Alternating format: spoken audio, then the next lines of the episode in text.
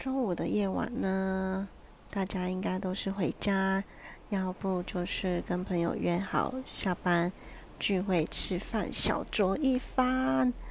这一定是上班族最开心的时刻。像我呢，我也很想要跟就是朋友约小酌，但是由于我的感冒还没好，就是咳嗽，然后好不了。所以我好像也只能乖乖的回到我的小小套房，然后耍废。OK，那加上昨晚好像吃坏肚子，又有点小拉，我只能认命的好好的休息喽。